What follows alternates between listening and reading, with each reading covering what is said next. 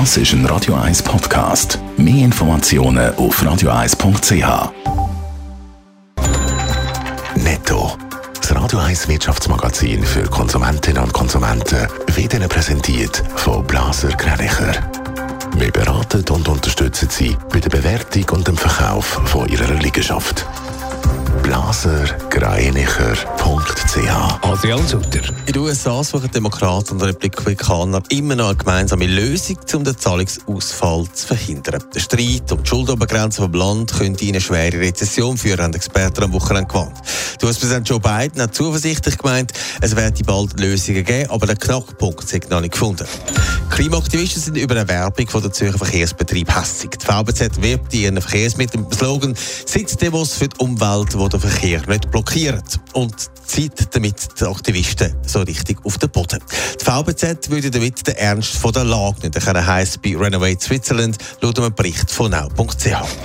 Trotz abgesagtem Streik ist der Bahnverkehr zwischen der Schweiz und Deutschland auch heute eingeschränkt. Unter anderem sind Nachtzüge ausgefallen, weil die Deutsche Bahn heute nur zwei Drittel der Fernverbindungen kann durchführen kann. Grund dafür ist, dass sie nach dem abgesagten Streik den Betrieb wieder auffahren müssen.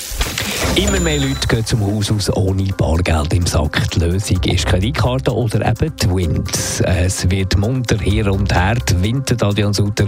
Das kann aber auch mal hinten rausgehen, wenn die Finger ein bisschen schnell sind. Genau das ist einem Rentner zu Aarau vor ein paar Tagen passiert. Er war ein bisschen im Schuss gewesen, am sonnigen Nachmittag und hat dann ein Glassenvelo gesehen, wo man hat so eine Kugel mit auf den Weg nehmen der Preis für das Klasse 6 Franken. Sofort hat er den Betrag gewintet, sich nichts dabei gedacht und ist dann fröhlich mit seiner kühlenden Kugel Glasse weitergezogen. Nur Stunden später hat aber der Glassehändler Alarm geschlagen und einen Aufruf gemacht, dass man den Mann sucht. Er hat nämlich anstatt der 6 Franken 600 Franken für das Glas gewintet. Wie ist denn der Fehler aufgeflogen? Gemerkt haben sie das ziemlich schnell, alle Beteiligten offenbar, die Verkäuferin, die den Betrag offenbar falsch eingegeben hat und der Rentner, der gemerkt hat, dass sein Glas doch jetzt ein bisschen sehr teuer war. Der Inhaber vom Glassenvelo hat sich dann bei Twint gemeldet, dass da ein Fehler passiert ist und die haben sich dann beim Glassenkäufer gemeldet, dass er das Geld zurückbekommt. Es gibt also ein Happy End in dieser Geschichte und der Betroffene sagt dann auch gegenüber 20 Minuten, das Klasse, sei also gut gewesen, aber doch nicht 600 Franken wert. Netto, das Radio 1 Wirtschaftsmagazin für Konsumentinnen und Konsumenten.